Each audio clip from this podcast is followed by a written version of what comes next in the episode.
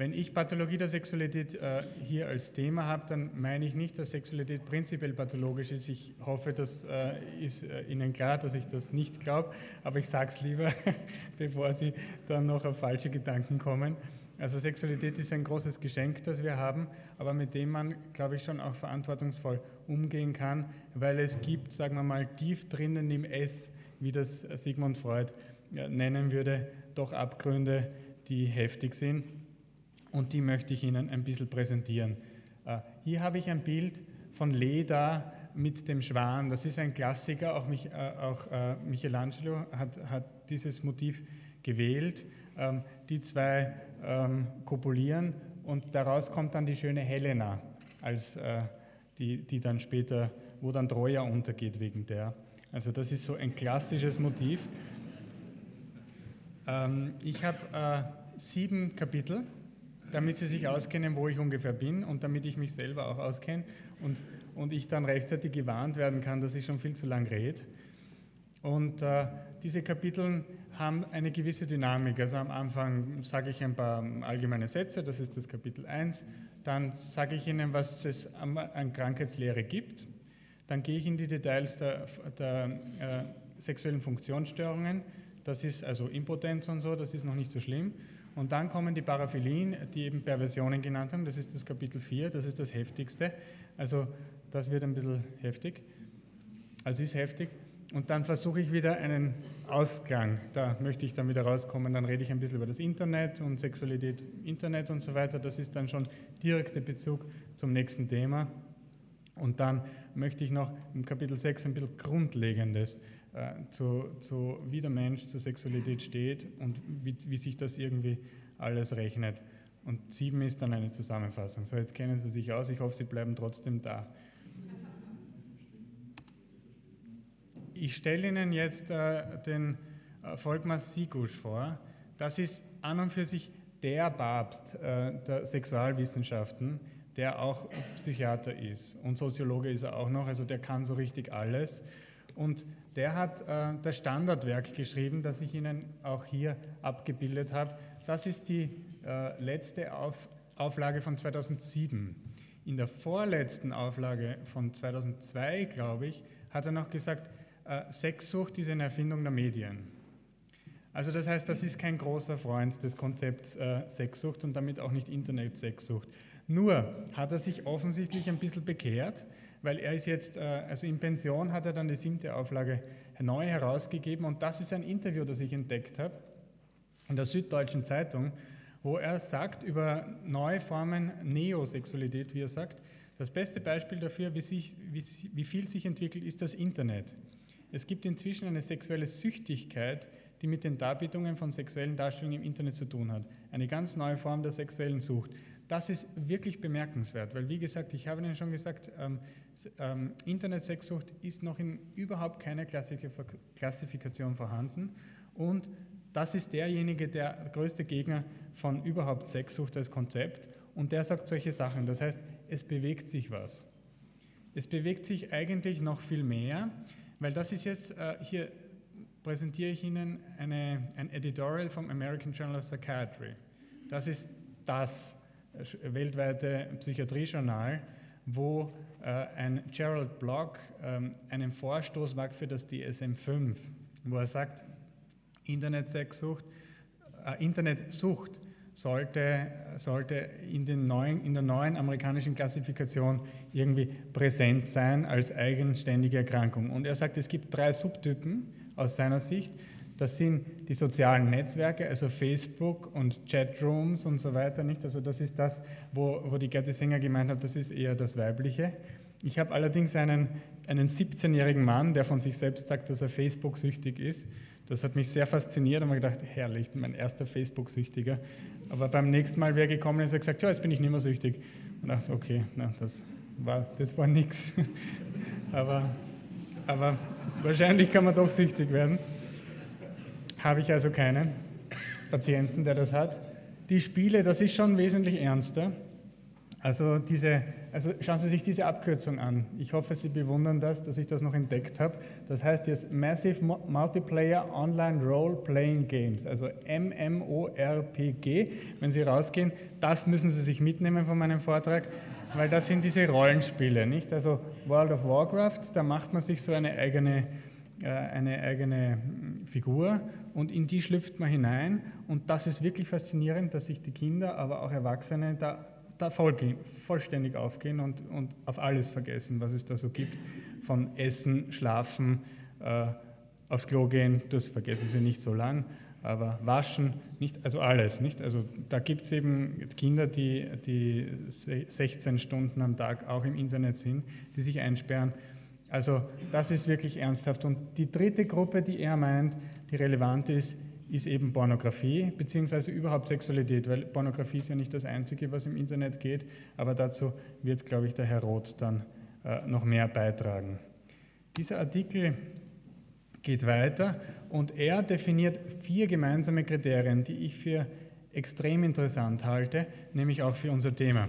Erstens eben der exzessive Gebrauch des Internets, verbunden mit Verlust an Zeitgefühl. Verlust an Zeitgefühl und Vernachlässigen basaler Bedürfnisse. Nicht essen, trinken, schlafen äh, und Umkehr des Tag-Wach-Rhythmus. Das sind, das sind Menschen, die irgendwann einmal dann ins Bett fallen und müde sind ähm, und wo, wo wirklich die, eigentlich die ganze Realität verloren geht, weil sie nur noch in diesem Internet präsent sind. Zweitens Entzugssymptome, Ärger, Spannungen, Depressionsgefühle, wenn der Computer nicht erreichbar ist. Das wissen wahrscheinlich schon wesentlich mehr von Ihnen, wenn Sie Kinder haben, die ein Internet im Zimmer haben und einmal versucht haben, dieses Internet auch wieder abzudrehen. Also ich habe einige Patientinnen, vor allem Mütter oder auch Väter, die erzählen, wenn Sie sagen, Sie haben massive Sorgen wegen Ihrem Sohn, weil die ganze Zeit im Internet sind und ich sage dann, ja, drehen Sie ihm doch das Internet einmal ab, dann sagen die, ja, habe ich schon einmal versucht, das mache ich nie mehr wieder. Das ist wirklich eine Katastrophe. Dann werden diese Kinder zu, dem, zu Bestien. Also ich habe eine, eine, eine Patientin war sehr eindrücklich, die hat das wirklich einmal gemacht bei, bei einem Burschen, der, der Leist, massiven Leistungsverlust hatte, in der Schule durchgeflogen ist. Dann hat sie eben versucht, das Internet zu beschränken. Und der ist daraufhin, um die Mutter zu erpressen, seinen kleinen Bruder angegangen und hat den so aggressiv bearbeitet, dass die sofort wieder das Internet aufgeschalten hat. Also diese Dynamik ist unglaublich. Und deswegen glaube ich, ist es sehr wichtig von Anfang an, keine Internetzugänge in, die, in, in versperrbare Kinderzimmer. Was ja die Sache noch, also ein ganz ein tragischer Fall ist vor kurzem in den Medien gewesen von diesem 14-jährigen äh, Mädchen, die ihre Mutter umgebracht hat. Und ich weiß nicht, ob Sie wissen, dass dem vorausgegangen ist Streit um Internetzugang, wo die Mutter der, der Tochter den Internetzugang verweigert hat und daraufhin kam es tatsächlich zum Totschlag. Also das, das heißt, wir, wir reden hier wirklich schon von Hardcore-Problemen, die wir haben. Dosissteigerung als drittes. Das heißt immer mehr Stunden, immer bessere Rechner, immer mehr Software ähm, und immer mehr mit dem Kopf im Internet sein. Also immer mehr bei diesen Inhalten sein. Nicht? Also auch wenn Sie gerade nicht vom Computer sind, sich überlegen, und was mache ich dann wieder, wenn ich wieder zurück bin in meiner eigentlichen Welt, im World of Warcraft, was, wie, wie bewege ich mich dann dort? Also diese Dosissteigerung und auch im sexuellen Bereich ist die Dosissteigerung, das ist vielleicht auch ein bisschen eine Information für die Frage von vorhin mit den Jugendlichen. Es bleibt auch von der Pornografie her nicht einfach nur bei, bei, äh, bei ganz normaler Sexualität, sondern es wird immer brutaler einerseits und, äh, und, und, und, und devianter andererseits. Nicht sehr viel Gewalt äh, wird dann, das zeige ich Ihnen später noch. Dosissteigerung. Und das vierte, negative soziale Interaktionen. Aus all dem, was ich gesagt habe, ist ja auch schon völlig logisch, dass diese Menschen mit, ihren, äh, mit ihrem normalen sozialen Gefüge große Probleme haben. Streit, Lügen, Leistungsabfall, soziale Isolation und konsekutiv Erschöpfungsgefühle. Also all das ist schon sehr gut beschrieben und es ist ein konkreter Vorstoß im American Journal of Psychiatry, das zu inkludieren. Das heißt, wir reden hier wirklich von Sachen, die ganz ernst sind. Ein weiteres Zitat, das ich von ihm bringen möchte, einleitend und das ich für sehr relevant halte, ist diese Problematik zwischen, zwischen Re Religion, Moral, Querstrich und Medizin, Psychiatrie andererseits. Vor 100 Jahren hat die Psychiatrie viele Sexualitäten als Krankheit definiert. Selbst Freud war überzeugt, dass Oralverkehr pervers ist. Die Medizin hat die Theologie als Deutungsmacht abgelöst. Früher galt Sex als sündhaft, dann als krank. Das ist etwas, was uns eigentlich bis heute begleitet und das ist sehr, sehr wichtig zu wissen, dass ursprünglich die, die äh, Religionsvertreter überhaupt nicht von Krankheit gesprochen haben, sondern dass das eigentlich eine Ablösung von der Religion Richtung Medizin war, zu sagen, das ist sittenwidrig, aber es ist krank und deswegen können die nichts dafür. Ein ganz besonderer Vertreter ist Richard Kraft von Ebbing, den Sie vielleicht kennen, der in Graz und auch in Wien ähm, unterrichtet hat. Und der hat eben diese Sittlichkeitsdelikte entkriminalisiert indem er eben versucht hat, dass sie nicht eben dadurch ins Kriminal kommen und hat sie aber dadurch pathologisiert. Nicht? Und da in, dem, in diesem Spannungsfeld sind wir bis heute zu sagen, okay, was ist gesund und was ist krank und was empfinden wir als normal und wo ist da die Grenze und aber es gibt wahrscheinlich verschiedene Ebenen. Es ist ein Ko Koordinatensystem. Einerseits gibt es eben gesund und krank und andererseits gibt es gut und schlecht. Nicht? Es gibt Mörder, die sind gesund. Nicht? Also man muss nicht jeden Mörder krank schreiben. Und ich glaube, ich glaub, wenn man dieses Konzept im Kopf hat, dann kann man sich hier auch leichter bewegen. Aber gerade in der Sexualität ist das besonders verquert und verklemmt. Und ich sage Ihnen nur als Beispiel Pädophilie. Ja? Pädophilie gilt äh, als schlimmst, zurzeit als schlimmstes Verbrechen und gleichzeitig als ganz fürchterliche Krankheit. Nicht? Und irgendwie wissen wir alle nicht ganz genau, wir sind nur alle ganz fest dagegen. Ich sage, ich bin auch nicht dafür, ja, aber damit das klar ist. Aber so in, diesen, in diesem Schema nicht, kann das nicht sein, dass die gar nicht krank sind oder kann das, was ist da los? Nicht? Wissen wir nicht. Ich sage Ihnen auch keine Antwort darauf, aber ich sage Ihnen nur, das ist das Spannungsfeld, in dem wir uns befinden. Und dann, 20 Jahre später, Sigmund Freud, eine Generation später, der dann sagt, also über die infantile Sexualität polymorph pervers, das, das hat die Gerti Sänger schon genannt. Pervers ist nach Freud jede Sexualität, die nicht auf den Koitus abzielt. Deswegen ist Oralverkehr eben auch pervers. Nicht? Also das ist, das ist ein interessantes Konzept. Die Partialtriebe, die sich manifestieren, die normalerweise bei ihm also die Vorlust sind und die Vorlust Richtung hin zum Koitus. Nicht? Das ist das. Und wenn die bestehen bleiben, die Partialtriebe, dann wäre das zum Beispiel ein Fetischismus. Nicht? Also dann wäre das eben eine Fixierung und ein, ein, ein, ein Zurückbleiben in der sexuellen Entwicklung für Sigmund Freud. Das letzte Zitat von, von Sigusch, das ich, das ich Ihnen jetzt einleitend hier präsentieren möchte, ist dieses Problem der Medien und der Werbung.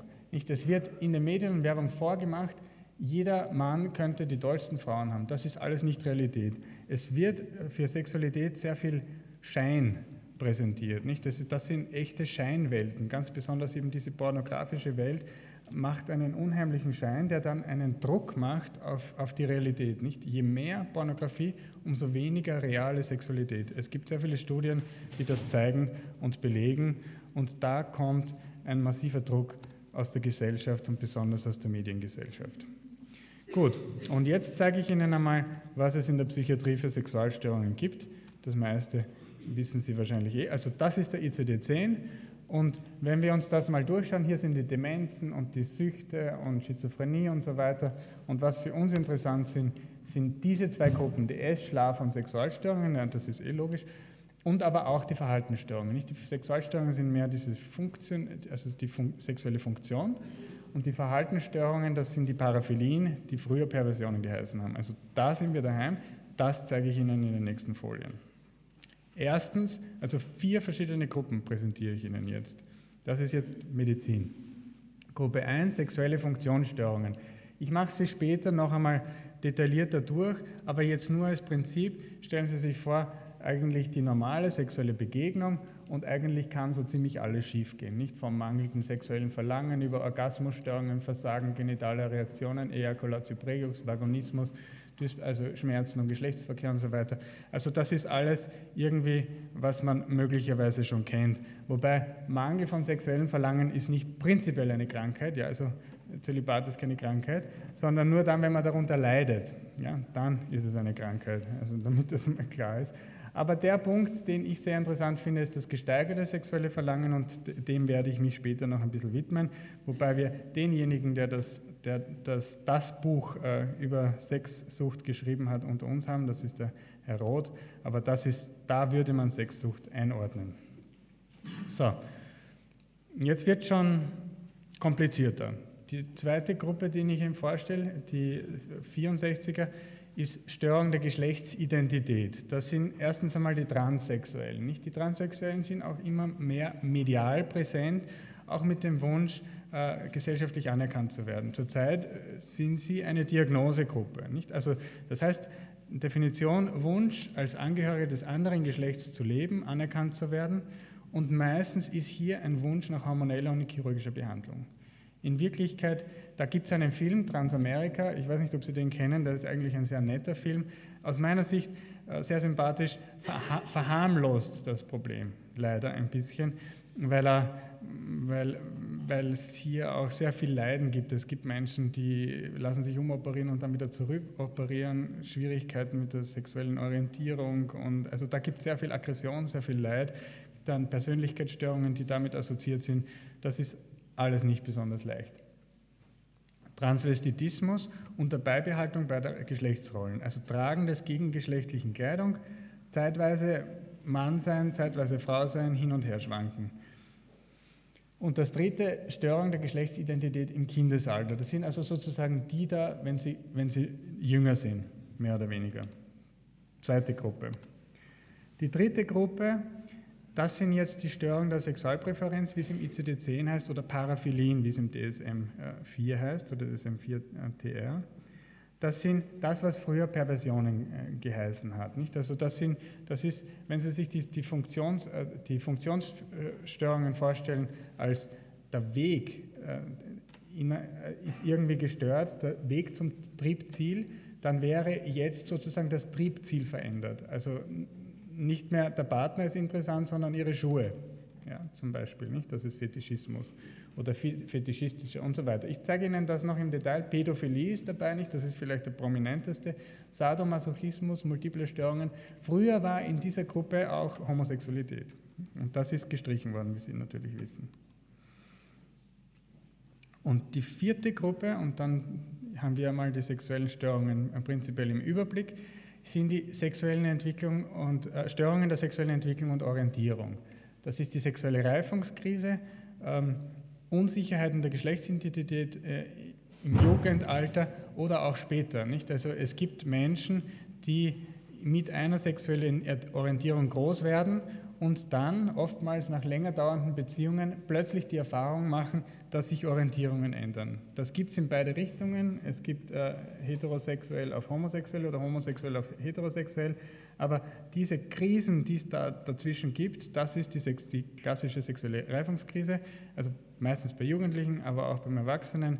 Das ist eine eigene Diagnose. Zweitens die ich-dystone Sexualorientierung. Jemand hat eine klare Geschlechtsidentität und äh, sexuelle Präferenz, leidet aber fürchterlich darunter. Nicht? Das ist auch ein, ein, damit kommen Menschen auch mit diesem Leiden. Und es ist die Frage, wie man damit umgeht. Das ist auch eine große gesellschaftliche Diskussion. Und sexuelle Beziehungsstörungen. Für dieses Kapitel abschließend möchte ich Ihnen jetzt noch, damit man das Konzept besser versteht, diese diese neue Überlegung über Sex und Gender präsentieren. Nicht? Also es gibt eben das genetische Geschlecht auf der einen Seite und das soziale Geschlecht auf der anderen Seite. Nicht? Und das Gender nennt man das soziale und psychische Geschlecht, wie sich jemand fühlt. Während das Sex nennt man das genetische Geschlecht. Nicht? Also man ist entweder ein Mann oder eine Frau, das ist bei den meisten Leuten ziemlich eindeutig. Jetzt gibt es die Intersexualität und die Transsexualität und das wird immer wieder verwechselt, deswegen kläre ich das hier jetzt einmal ein bisschen auf. Die Intersexualität, das sind Menschen, die genetisch eindeutig sind, aber genital anders. Das heißt, die, das ist ein Mann, der ausschaut wie eine Frau und auch glaubt, dass er eine Frau ist. Ich meine, ein berühmtes Beispiel war diese, Eri, diese Skifahrerin Erika, ja, ich vergesse sie jedes Mal wieder. Ich habe das schon oft gesagt, aber die geht nicht in den Kopf. Und die ist Ski gefahren im Bewusstsein, ich bin eine Frau und ich fahre Ski und plötzlich war sie eben genetisch ein Mann und die hat sich dann aber auch später wieder und heißt jetzt Erich und, und hat, ist tatsächlich, ähm, hat das Geschlecht, also nicht gewechselt, sondern ist zurück sozusagen zu ihrem genetischen Geschlecht. Das ist Intersexualität. Transsexualität ist jemand, ist ein ganz gesunder, fertiger, vollständiger Mann oder Frau und ähm, fühlt sich aber als im falschen Geschlecht befindlich und möchte ins andere, nicht? Also nur damit das irgendwie klar ist. Gut, und wenn wir schon dabei sind, ist, das ist das Gen, also die genitale Geschlechtlichkeit, nicht, das ist irgendwie die, die Sexualität im, im, engeren Sinn und, die, äh, und, und, die, und, die, und das psychische und das soziale Geschlecht, das auch Gender genannt, das ist die Geschlechtlichkeit, nicht Sexualität und Geschlechtlichkeit. So, so, jemand kann jemand kann seine Sexualität nicht ausleben, aber ganz Mann sein oder ganz Frau sein. Nicht? Also das wäre so der Unterschied. Aber man kann auch sein Mann sein, nicht, nicht äh, anerkennen, das ist ein anderes äh, Identitätsproblem. Also das heißt, wir haben hier, Sie merken schon, das wird jetzt verzahnt und kompliziert. Also, also von diesen vier Gruppen präsentiere ich Ihnen nur mehr zwei, die sexuellen Funktionsstörungen und die Perversionen. Sexuelle Funktionsstörungen. Bei den sexuellen Funktionsstörungen ist eine Funktion gestört, von der die klassische Medizin sie versucht wieder wegzumachen. Ja, also Viagra ist so der Klassiker und äh, nicht Impotenz und da muss man Impotenz wegmachen. Nicht? Und äh, Sigusch ist da sehr äh, verärgert darüber und sagt, kann nicht die erektile Dysfunktion eine seelische Funktion haben? Nicht? Als systemischer Psychotherapeut bin ich dem natürlich sehr freundlich gegenüber zu sagen, was, was sagt uns denn eine, eine, eine Impotenz? Über die Beziehung. Das, und dürfen wir das, dürfen wir das, wenn das einfach ist, einfach beseitigen, sofern, sofern wir überhaupt äh, dazu imstande sind. Nicht? Also er spricht sich sehr kritisch aus über diese, über diese Art. Gut, ich habe eigentlich eh schon, glaube ich, alles erklärt, dass die Schmerzen beim Geschlechtsverkehr, Vaginismus, glaube ich, diese Dinge muss ich nicht alle erklären. Das heißt, wir gehen jetzt direkt in die in, die, in das gesteigerte sexuelle Verlangen. Das gibt es übrigens im ICD-10, während es im DSM-4 gar nicht gibt. Nicht? Das ist auch noch eine interessante Frage. Aber gut, wir sind jetzt im ICD-10. Das ist jetzt äh, Sexsucht nach Bricken 2007. Das ist das, wie definiert er Sexsucht? Über den Zeitraum von mindestens sechs Monaten wiederkehrende Schwierigkeiten, sexuelle Fantasien und Verhaltensweise zu kontrollieren. Okay. Zweitens, zweites Kriterium, nicht paraphile Symptome, also nicht ähm, perverse sozusagen Symptome, ex, wie exzessive Masturbation. Also exzessive Masturbation ist nicht mehr ein, ein, eine Zahl, sondern ein subjektives Empfinden. Pornografie, Telefon oder Cybersex, protrahierte Promiskuität, nicht? Also all diese Sachen, die eigentlich letztlich subjektiv schädliche Formen von Sexualität sind, die aber auch sehr schambehaftet, sehr viel schlechtes Gewissen ist da dabei. Gewissen, vom Gewissen war ja heute schon die Rede. Also das ist der zweite Parameter. Drittens, die sexuellen Fantasien und Verhaltensweise verursachen klinisch relevante Schwierigkeiten oder Einschränkungen im sozialen, beruflichen und anderen funktionell wichtigen Bereichen. Also das, glaube ich, ist wirklich wesentlich dass man sozial schon eingeschränkt ist, dass man einen echten Schaden davon hat, äh, dass man das tut. Also das heißt, da geht es nicht, bei Sexsucht geht es nicht darum, dass einer sagt, er hat mehr Sex als ich, der muss krank sein, sondern, sondern, sondern, sondern da geht es wirklich darum, dass Menschen leiden und eingeschränkt sind. Und natürlich, die Störung darf nicht äh, anders besser erklärt. Was ist der Klassiker von anders besser erklärt? Die Manie. Also ein manischer Patient, der hat sich überhaupt nicht unter Kontrolle und der macht natürlich Sachen, die er normalerweise nicht machen würde, weil eben das Frontalhirn zum Teil ausgeschalten wird. Oder ein dementer Patient. Also ich, ich äh, kümmere mich sehr um Corey-Huntington-Patienten. Das ist eine Demenz, die relativ frühzeitig auftritt. Und da habe ich immer wieder Patienten und Patientinnen, die durch diese Störungen im Frontalhirn, weil das ist eben ein, ein gehirnorganischer Prozess, so enthemmt sind, dass sie einfach nicht mehr bremsen können und dann alle möglichen Sachen machen, die sie eigentlich sonst nie getan hätten. Also die würden natürlich nicht unter diese Kriterien fallen.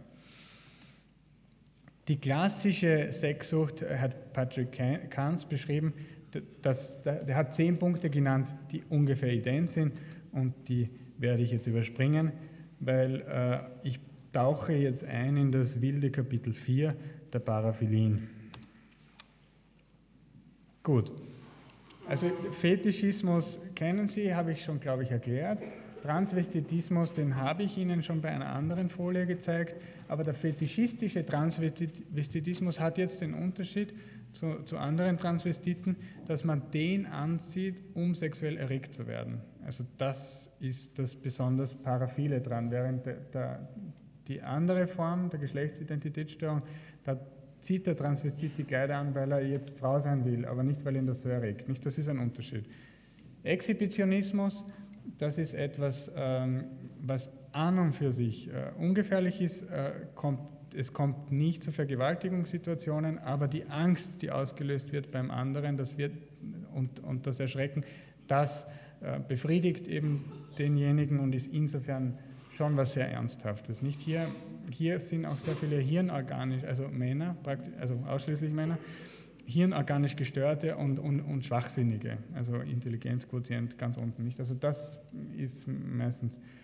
Voyeurismus ist schon, glaube ich, eine Volkskrankheit geworden in der Zwischenzeit, wobei die Diagnose auch nur gestellt wird, wenn erstens man massiv darunter leidet und zweitens anders äh, eigentlich gar nicht äh, jemand mehr befriedigt werden kann. Nicht? Insofern fallen dann wieder viele weg. Nicht? Aber wir sind prinzipiell eine voyeuristische Gesellschaft. Wenn man rausgeht und sich ein Plakat anschaut, dann weiß man, warum die Dame da so wenig anhat, weil sie unseren Voyeurismus ansprechen möchte. Pädophilie, ein besonders heißes Thema, auf das gehe ich ein bisschen ein. Sadomasochismus, das ist auch eine Gruppe, die gesellschaftlich jetzt versucht, äh, aus diesen, äh, aus dieser Diagnosegruppe rauszukommen. Und äh, das ist eine Abbildung, die in diese Richtung geht. Gut, multiple andere Störungen. Frotteurismus ist das, dieses Reiben in der Straßenbahn. Nicht? Das sind Männer, die in, besonders in Straßenbahnen fahren, wo es besonders eng ist und wo viele Schüler sind und wo sie sich dann so ein bisschen reiben können. Ich habe irgendwo gelesen, das ist besonders harmlos, aber gut, es ist nicht besonders gefährlich, aber da gibt es dann schon auch etwas verstörte Kinder dadurch, also das ist auch nicht ganz ohne. Nicht? Nekrophilie ist mit Toten, Sodomie ist mit Tieren, da, dazu komme ich auch noch ein bisschen. Aber jetzt möchte ich zuerst diese Grundfrage stellen, die ich, ich sage es Ihnen gleich, nicht beantworten kann. Aber das ist die Frage, die wir uns alle stellen. Was ist überhaupt pervers? Nicht? Also, was ist, also dieses Wort pervers verwenden wir nicht mehr, sondern wir sagen paraphil, aber das ist auch nicht viel besser. Nicht? Also pervers heißt Verdrehung und Umkehren, vom Perversio, lateinisch. Nicht? Deviation wird besonders häufig in der forensischen Psychiatrie verwendet und heißt vom Weg abweichen. Nicht? Also hier weiß man auch, was der Weg ist und wenn man davon abweicht, dann ist man krank. Nicht? Also irgendwie ist das auch ein, eine Wertung. Und Paraphilie heißt, Para heißt daneben, die Ärzte unter uns wissen das, weil wenn man nicht die Vene trifft, sondern daneben sticht, sagt man Para, dann geht was Para. Also daneben lieben heißt das, nicht? Paraphilie heißt daneben lieben, nicht? Das ist so dieses, es gibt ein Triebziel und wenn man das nicht trifft, sondern daneben schießt, dann ist das Paraphilie. Also das heißt, die Begriffe helfen, die sind alle gleich, nicht? Man kann genauso pervers sagen wie paraphil. Also man hat nichts gewonnen, wenn man paraphil sagt, nicht? Wir sagen halt jetzt paraphil, weil sie die Leute nicht verstehen. Aber in 20 Jahren sagen alle, du bist paraphil und das, den kann man ihnen anzeigen. Heute sagt man, du bist pervers, nicht? Also das heißt, das hilft, uns nicht weiter. Also wer bestimmt jetzt wirklich, wer pervers ist oder wer paraphil ist? Ist das die Wissenschaft? Oder ist es die Gesellschaft insgesamt? Nicht? Ich meine, wir, wir die Gesellschaft beginnt zu bestimmen, wer da jetzt in diesen Katalog fällt, der Geächteten und wer da rauskommt. Nicht? Sind es die Weltanschauungen, sind es die Religionen? Nicht? Man sagt, früher waren es die Religionen. Nicht? Ich habe Ihnen schon präsentiert, dass es die Wissenschaft vor 100 Jahren eben immer mehr versucht haben, von den Moraltheologen zu übernehmen und zu sagen, das ist ja alles krank, nicht? deswegen sind die auch nicht schuld. Oder Moral, was sind die Kriterien? Ist es der Leidensdruck? Wenn wir nur den Leidensdruck nehmen, dann sagt irgendein Exhibitionist, na, ich finde das eh super, ich leide überhaupt nicht drunter, das ist großartig. Oder was macht man mit dem? Ne? Ist er dann nicht krank, wenn er das macht? Oder äh, Schädigung, geht es nur darum, dass man anderen schädigt? Ist das die Grenze? Und sonst, oder sich selber? Oder geht es um den Konsens? Nicht? Also ich weiß nicht, ob Sie das wissen, aber vor 20 Jahren haben wir diskutiert, ob, äh, ob Pädophilie dann okay ist, wenn das Kind einverstanden ist. Heutzutage traut man sich das gar nicht mehr sagen, aber damals war das die Diskussion. Nicht? Also es gibt eben eine konsensuelle und eine Vergewaltigung. Die Vergewaltigung ist nicht in Ordnung, aber die konsensuelle Pädophilie, das, äh, Pädosexualität, darüber muss man nachdenken, hat es damals geheißen. Normaler Sex, also was ist normaler Sex und wer bestimmt das nicht? Das, irgendwie, das hilft uns nicht sehr. Ich meine, das Einzige, nicht, es bewegt sich offensichtlich sehr viel. Sexualität, man bleibt irgendwie immer gleich, würde man denken, aber irgendwie gesellschaftlich, was, sich, was da richtig und was falsch ist. Das Einzige, glaube ich, was ich mit Sicherheit sagen kann mit Sigmund Freud ist, der Goldstandard der Sexualität ist immer der heterosexuelle Geschlechtsverkehr, nicht? Weil weil das muss man evolutionsbiologisch zugeben, also das braucht man, sonst, sonst geht es nicht weiter. Ne? Also irgendwie, also ich glaube, ich, das, das ist, wäre sozusagen der Goldstandard, aber das heißt nicht, dass alles andere gleich krank ist. Ne? Oder ist es die Beziehungsfähigkeit? Da habe ich etwas Interessantes gefunden. Ich bin kein Fan von Wikipedia und ich halte das auch nicht sehr wissenschaftlich, aber hier ist ein Spruch, der interessant ist. Die Psychologie steht der Begriff Perversion für ein sexuelles Bedürfnis und darauf folgend, na gut, okay. Diese weicht von dem durchschnittlichen Geschlechtsleben ab. Ja, das war auch schon klar. Vor allem dadurch, dass Personen im Grunde keine Partnerschaft anstreben. Das ist jetzt schon interessant. Sondern lediglich ihren Sexualtrieb befriedigende Reize suchen. Interessant. Ein bisschen moralisierend, aber zumindest interessant. Dabei ist oft das Sexualziel nicht der Geschlechtsverkehr, sondern andere Handlungen. Also das, glaube ich, hilft zumindest ein bisschen weiter. Also ich möchte Ihnen nicht sagen, was eine Perversion ist, sondern ich möchte Sie nachdenklich machen und Ihnen sagen, dass wir nicht wissen, was eine Perversion ist. Aber es gibt halt ein paar Sachen, die wir aufzählen. Großes Fragezeichen. Sie können dann in der Diskussion sagen, was Perversion ist. Jetzt sage ich Ihnen die Kriterien, mit denen wir arbeiten, und Sie werden sagen, die, werden, die sind sehr schwammig. ICD-10, extrem schwammig. Wiederholtes Auftreten intensiver sexueller Impulse oder Fantasien, die sich auf ungewöhnliche Gegenstände oder Aktivitäten beziehen. Na gut, was ist ungewöhnlich? Ne? Und äh, also irgendwie, das, ja, da kann man was reinnehmen oder auch nicht. Zweite, zweites Kriterium, noch schwammiger, Handlungen entsprechend den Impulsen und oder Gefühl der deutlichen Beeinträchtigung, also subjektiver Leidensdruck. Okay, gut, lassen wir gelten. Aber wie gesagt, der Exhibitionist, der das super findet, der ist noch immer nicht krank. Drittes Kriterium, mindestens sechs Monate anhalten, na okay. Also Sie merken schon, damit kommen wir nicht weiter. Dann DSM 4. Die, die machen sie ja immer wissenschaftlicher, die, die Amerikaner. Schauen wir mal, Kriterium A. Mindestens sechs Monate, gut, okay, haben wir auch schon gehabt. Wiederkehrende, intensive sexuelle erregende Fantasien, sexuell dranghafte Bedürfnisse oder Verhaltensweisen. Also hier sind wir jetzt, das ist vielleicht ein wichtiger Punkt, was allen Paraphilien gemeinsam ist, ist diese Hypersexualität.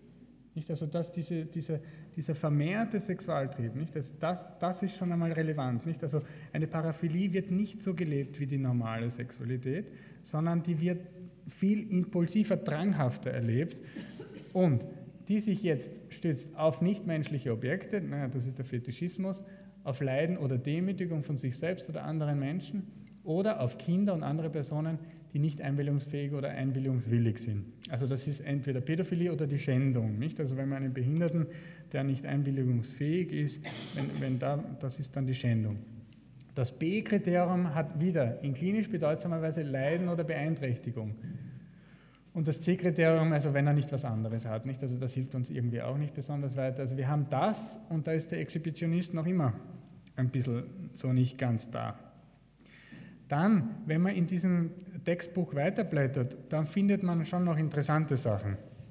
Erstens, die Paraphilen wählen Berufe, die, wo sie natürlich besonders den Kontakt haben zu ihrer Liebe.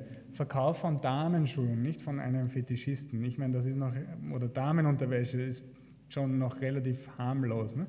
Arbeit mit Kindern, das ist schon viel schlimmer ne? bei den Pädophilen. Fahren eines Notarztwagens, sexueller Sadismus, also das habe ich noch nie gehört. Aber das steht, steht in den Kriterien. Bitteschön. Also, ich weiß gar nicht, was die dann so machen. Aber viele Betroffene behaupten kein Leid am eigenen sexuellen Verhalten, sondern nur die Umweltreaktion ist belastet. Das hören wir oft bei diesen eben Grenzgängern zwischen, eben, zwischen Paraphil oder eben nicht Paraphil, dass sie sagen, na, wir leiden schon. Es gibt ja viele Statistiken, dass da die, die Persönlichkeitsstörungen vermehrt sind, Depressionen vermehrt sind, Sucht vermehrt ist, um Gottes Willen. Wie viel habe ich noch? Zehn. Wow. Okay. Ja. Na gut, also jetzt muss ich, äh, wie haben wir das? Ähm, und die sagen, das ist aber alles nur, weil die Gesellschaft so gemeint ist, zu mir ist. Ja, also wenn ihr alle erlauben würdet, dass, Exhibi dass Exhibitionismus super ist, dann würden wir nicht leiden. Oder Sadomaso oder transsexuell oder was auch immer, nicht? Also das, und natürlich hat das was, nicht? Ich meine, wenn man sich kurz vorstellt, man kann sich nur befriedigen, wenn man, wenn man Exhibitionist ist, dann ist das nicht lustig. Oder pädophil, das ist noch schlimmer, nicht? Ich meine, wenn man wirklich diesen Impuls hat, dann das darf man niemandem sagen, weil der redet nicht mit einem. Ist, ne, das ist wirklich andere extreme Schuldgefühle, Scham und Depression. Nicht also das, weil sie selber es als unmoralisch begreifen. Oft die Fähigkeit zur gegenseitig emotional getragenen Sexualität beeinträchtigt. Nicht? Also das ist, das ist das, was Wikipedia auch schreibt und das ist interessant. Nicht? Die Beziehungsfähigkeit ist nicht ganz da, nicht? sondern es geht in erster Linie um die Lust und um die Befriedigung. Es geht nicht um dich, es geht um deine Schuhe. Nicht? Also das, glaube ich, das ist ein Wesen, das wir da ein bisschen so herauskitzeln können. Es geht in erster Linie um die Lust. Es geht nicht um Beziehung und Sexualität als in die Beziehung eingebettet und in eben die Liebe eingebettet. Das ist, glaube ich, also das kommt, kann man irgendwie da rausnehmen. Auffälligkeiten der Persönlichkeit sind ebenfalls häufig und können schwerwiegend sein. Das sind lauter Texte, die ich direkt aus dem DSM-4 jetzt herausgenommen habe. So, was ist pervers? Noch einmal Sigmund Freud. Also er sagt, das, ist, das Kind, infantile Sexualität ist polymorph pervers. Ja, weil die Kontrollmechanismen Ich und Über-Ich, Scham, Ekel, Moral noch nicht da sind, sich nicht entwickeln, deswegen wissen die Kinder noch nicht, dass das Pulgak ist. Ja? Deswegen muss man es ihnen noch oft genug sagen, sozusagen. Nicht? Und jetzt, die Perversion ist jetzt das, wenn man das, was die Kinder halt macht, als Erwachsener noch immer macht, dann ist er sozusagen krank, ne? weil man in seiner Entwicklung gehemmt wurde, unkontrolliert und stehen geblieben ist. Ne? Das ist irgendwie nachvollziehbar, nicht? Also wenn man das macht, was die Kinder machen, so was weiß ich, also hm, Doktorspiele und so, also okay.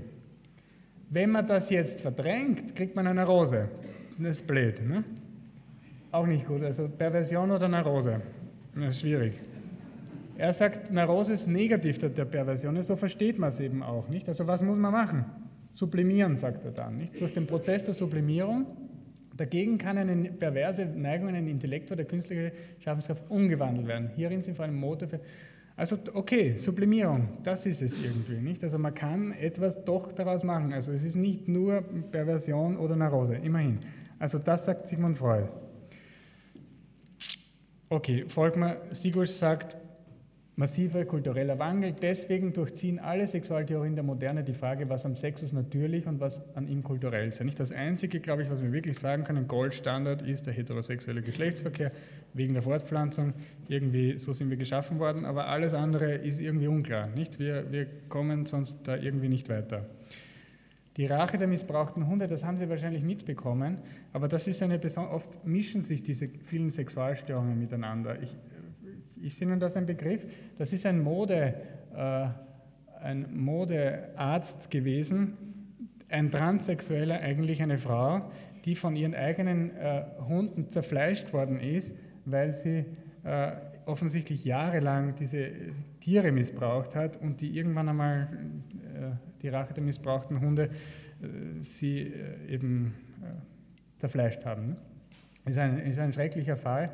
Äh, und, äh, und zeigt auch irgendwie, wie schwer auch diese Not und wie schwer der Drang ist und wie sehr man da, äh, wie sehr das auch wirklich ins Gefährliche gehen kann oder ins Mörderische. Weil den Kannibalen von Rothenburg, den kennen Sie sicher, aber vielleicht kennen Sie ihn nicht aus sexualmedizinischer Sicht, weil das war ein Sexualkontakt. Ja, das ist die Extremform des Sadomasochismus. Hm, der hat, der hat 204 Freiwillige aus mehreren Ländern im Internet gefunden in den Foren, die sich von ihm schlachten lassen wollten. Und dann haben sie gemeinsam fantasiert, wie, sie, äh, wie, wie die Schlachtung äh, mit sexuellen Fantasien und so weiter. Und im Rahmen der Schlachtung gemeinsamer Verzehr des Penis. Das heißt, der Täter schneidet dem Opfer den Penis ab und Täter und Opfer verzehren ihn gemeinsam. Ja, das ist wirklich die Extremform der Perversion. Und er filmt das gleichzeitig und masturbiert später zu den Schlachtungsbildern. Also das ist so, das ist wirklich paraphil oder pervers. Die Operation Pandora habe ich jetzt auch reingenommen, weil die war vor wenigen Tagen, wo 60 äh, Pädophile aus allen in Österreich ähm, ausgeforscht wurden, ähm, 30 äh, aus Wien, also in, im Internet, ne? Internet-Tauschbörsen. Und, äh, und einige davon waren eben, wurden schon einmal gefangen. Und, und der, der Kommissar sagt dann, die Süchtigen unter ihnen kaufen sich kurz nach der Beschlagnahmung einen neuen Computer und laden sich wieder Bilder herunter. Manche sind selbst Familienväter und versuchen, das vor ihren Frauen und Kindern zu verheimlichen und so zu tun, als wäre es purer Zufall, dass sie an die Bilder gekommen sind. Also das heißt, es gibt keine Personengruppe, wo man sagt, der, in die Richtung gehen die Pädophilen nicht. Also das sind alle verdächtig. Das äh, hilft uns nicht besonders. Da war sogar ein Psychiater dabei und ein Lehrer und Arbeitslose und Studenten, also, also everybody. Das habe ich Ihnen schon äh, irgendwie präsentiert. Das ist ein Grünabgeordneter, der 1988 geschrieben hat, schriftlich, die, äh, für die Entkriminalisierung der, der, der Pädophilie weil irgendwie, wenn es konsensuell ist und so weiter, dann sollte man doch wirklich darüber nachdenken. Heute distanziert er sich davon, nicht weil irgendwie die Stimmung eine andere geworden ist. Aber es ist schon wichtig zu wissen, dass wir in den 70er und 80er Jahren, wo jetzt auch diese Kirchenkatastrophen da herauf, herausgekommen sind, eine ganz andere Mentalität hatten. Nämlich einerseits, Sex ist ganz wichtig und das muss immer sein. Und zweitens einmal konsensuell mit Kindern, das glaube ich ist da, da, da, hilft man ihnen in der sexuellen Entwicklung. Nicht? Also ich, ich glaube, ich übertreibe das nicht einmal.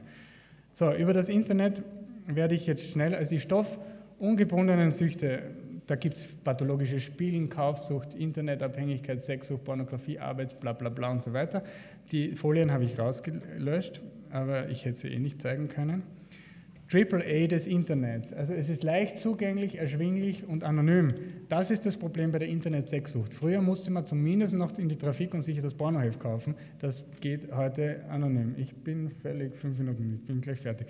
Diese Studie, Sex in America Online, 15.000 äh, Befragte, das ist die wichtigste Studie, die wir haben, besagt, dass 2% erfüllen alle Kriterien der Sucht.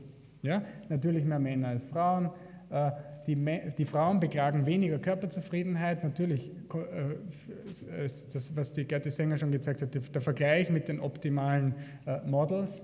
Partnerkritik am eigenen Körper steigt. Natürlich, wenn der die ganze Zeit solche, solche Frauen sieht und dann zurück zur eigenen. Druck zu Handlungen, die dargestellt werden. Und weniger Personal als wächst. Nicht, das, ist ein, das, ist eine, das ist eine Katastrophe für, für die Frauen während, während die Männer kritischer gegen den Körper der Frau, das sind lauter Statist, also das sind statistisch signifikant, und weniger Interesse am personalen Sex. Nicht? Also die Frau beklagt weniger Sex und er sagt, er beklagt auch, dass er weniger Lust hat, Weil, weil, weil eben Internetsex das kaputt macht. Aber das ist ja noch gar nicht äh, Sucht, sondern das ist einfach nur Pornokonsum. Das ist Sucht. 2% erfüllen die Kriterien für Sucht. Gut, 2%, wenn wir uns das in Österreich aufrechnen, 8 Millionen Einwohner haben wir, wie viel davon sind im Internet? Sagen wir 2 Millionen, wahrscheinlich sind es viel mehr. Wenn 2 Millionen im Internet sind, haben wir 40.000 süchtige, Internet-Sexsüchtige in Österreich. Und wahrscheinlich sind es doppelt so viel, weil doppelt so viele im Internet sind. Also das ist die härteste Studie, die wir haben heute. Dann noch weitere äh, Studien, die zeigen, je mehr Psychopathie, also Persönlichkeitsstörungen, umso mehr Internetpornografie. Höhere Wahrnehmung mehr. Okay, der Rest ist nicht so wichtig. Ich habe mir nicht gedacht, dass ich so in Zeit. Gut, und das zeige ich Ihnen auch noch. Pornografie und Gewalt. Man beginnt mit Softcore-Pornografie, auf Hardcore-Pornografie, Gewaltpornografie, Fesseln, Schlagen offensichtlich und dann Vergewaltigungspornografie. Das ist ein eigenes Genre, wo, wo dann Vergewaltigungen dargestellt wird. Und man kann sich eben, man kann sagen, ich möchte, dass eine schwangere Schwarze vergewaltigt wird. Nicht das taugt mir besonders und das holt man sich dann raus. Nicht? Das ist wirklich, also das ist schon paraphil. Ne? Das ist nicht mehr nur Hypersexualität. Gut, das letzte Kapitel, Umgang mit den paraphilen Anteilen. Wir haben alle, denke ich mir, paraphile Anteile, zumindest Freud sagt das so. Das ist Sigusch noch einmal, der sagt, die Sexualität dass die Älteren, also die 68er, nicht, also die Generation meiner Eltern, die Älteren waren der Parole ausgesetzt, nachdem alles, was Spaß macht, erlaubt sei. Sie sind mit dieser Verheißung ausgemacht, Sexualität sei befreiend, macht glücklich und zufrieden. Das sagt der berühmteste Sexualwissenschaftler des deutschen Sprachraums. Das finde ich wirklich interessant. Nicht? Also da, damit sind die 68er aufgewachsen und, und jetzt müssen wir, wir kommen uns altmodisch vor, wenn wir ihnen nahebringen müssen, dass diese Verheißungen uneinlösbar sind. Nicht? Also das ist die Schwierigkeit. Aber er wird noch schärfer, interessanterweise. Und da schreibt er im Vorwort von seinem letzten Buch, das ist interessant, 2007, nach seiner Emeritierung interessanterweise. Da traut man sich dann sowas zu sagen. Ne? Leibhafte Bedürfnisse werden maßlos und kunstlos befriedigt. Also Sexualität maßlos und kunstlos. Nicht? Sie haben vom rechten Maß gesprochen und Erich redet von maßloser Sexualität, gefällt mir sehr gut. Das Maß kommt aber noch einmal zwar im Allgemeinen auf einer niedrigen Ritualitäts- und Reflexionsniveau, also sozusagen unkultivierter Sex, nicht ohne Kultur, also nicht, nicht vermenschlicht. Dieser Mechanismus des ebenso selbstsüchtigen wie kurzfristigen Befriedigen scheint das Geheimnis der dauerhaftigen der Gesellschaftsform. Das heißt selbstsüchtiges und kurzfristiges Befrieden. Und hier bringe ich jetzt diese Verbindung mit dieser, mit dieser Paraphilie-Diskussion, nicht dieses Ich muss mich befriedigen. Es geht nicht um dich, es geht nicht um die Liebe, es wird nicht du gemeint, wie die Gatte Sänger meint, sondern es ist das. Und Viktor Frankl hat eben seinen großen Meister äh, Sigmund Freud eben irgendwie verbessert, indem er gesagt hat, es gibt diese geistige Dimension des Menschen. Nicht? Es gibt nicht nur dieses S, das uns so beherrscht und wo wir uns überhaupt nicht mehr bewegen können, weil das S sagt uns, ob wir rechts oder links gehen sollen, sondern wir haben auch Freiheit und Verantwortung. Wir können Stellung nehmen zu unseren eigenen äh, trieben. Das ist Robert Cloninger, der das auch ungefähr sagt, das muss ich wirklich auf die Zeit sagen, und Seligmann sagt das auch. und zwar sagt er, Seligmann sagt, wir, wir, haben, äh, wir reden ständig, jetzt gehe ich noch einmal zurück, wir reden ständig in der Psychologie von Gemütszuständen, die unglücklich machen. Ja, die ganze Psychologie und die Psychiatrie redet nur davon, Unglück, Unglück und wie wird man das und nicht ähm, die Gemütszustände auf- und auszubauen, die das Leben lebenswert machen. Also er ist praktizierender Atheist und er sagt, er hat alle Kulturen untersucht und ist auf folgende sechs Parameter gekommen. Weisheit und Wissen, Mut, Liebe und Humanität, Gerechtigkeit, Mäßigkeit und Spiritualität. Und wenn Sie sich ein bisschen auskennen in der griechischen Philosophie, dann sehen Sie hier die vier Kardinaltugenden drinnen, was ich wirklich faszinierend finde und besonders die Mäßigung. Und da ist jetzt wieder das rechte Maß, nicht? Also dieses sich selbst zurücknehmen. Und wenn Sie mir erlauben, in der letzten äh, Folie von, von diesem Kapitel zeige ich Ihnen jetzt noch die abendländische Tradition. Thomas von Aquin, lieben heißt jemandem Gutes wollen. Ja? Also nicht lieben heißt äh, eben seinen Schuh wollen, sondern ihm Gutes wollen, ihm Gutes tun wollen. Nicht? Das heißt auch verzichten können, wenn es ihm besser tut. Nicht? Und das, glaube ich, ist sehr hilfreich in der Sexualität. Und hier überhaupt ein Zitat über Keuschheit. Die Keuschheit erfordert das Erlernen der Selbstbeherrschung, die eine Erziehung zur menschlichen Freiheit ist. Das ist nämlich interessant. Entweder ist der Mensch Herr über seine Triebe und erlangt so den Frieden, oder wird er Knecht und somit unglücklich. Das ist der Beitrag sozusagen der religiösen, christlichen Tradition. Zusammenfassend ist äh, Sexualität ein sehr spannendes Bereich unseres Lebens und kann sehr bereichernd sein, äh, hilft, die Beziehungen in eine Dimension zu bekommen, die sonst nicht möglich wären. Aber das muss man vermenschlichen, kultivieren, Maß als Kardinaltugend oder psychologisch gesehen ähm, irgendwie Sublimierung. Danke für Ihre Aufmerksamkeit.